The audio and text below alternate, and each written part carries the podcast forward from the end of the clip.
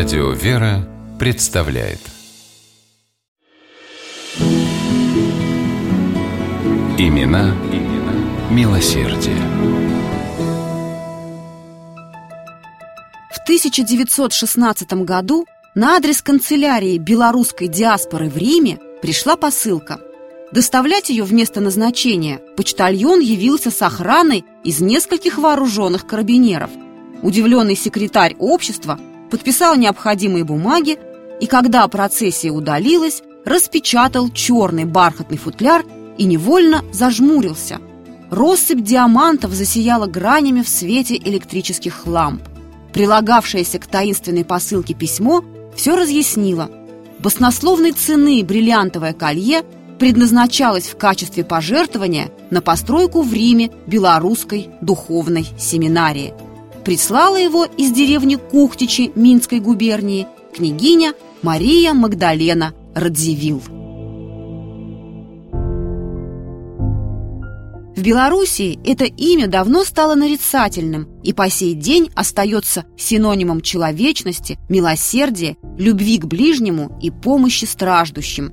Мария Магдалена Радзивилл вошла в историю как одна из самых ярких и щедрых благотворительниц своего времени.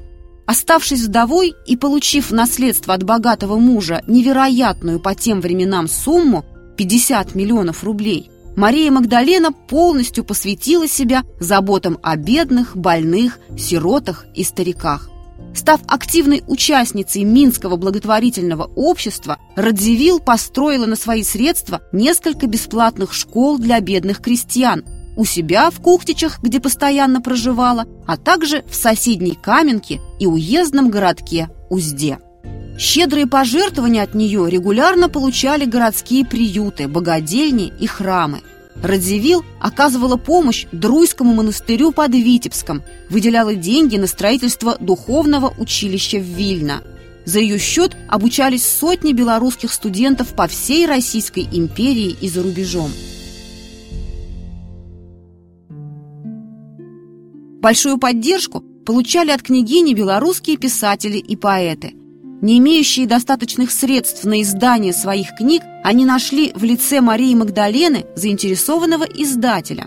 Организованное и финансируемое ею книжное общество с оптимистичным названием «Заглянет солнце» и «В наше оконце» выпустило сборники «Рунь», «Курганная ветка» и «Венок» с произведениями белорусских литераторов Максима Богдановича, Констанции Буйло и других – в 1914 году княгиня Радзивилл финансировала строительство госпиталя Минского благотворительного общества.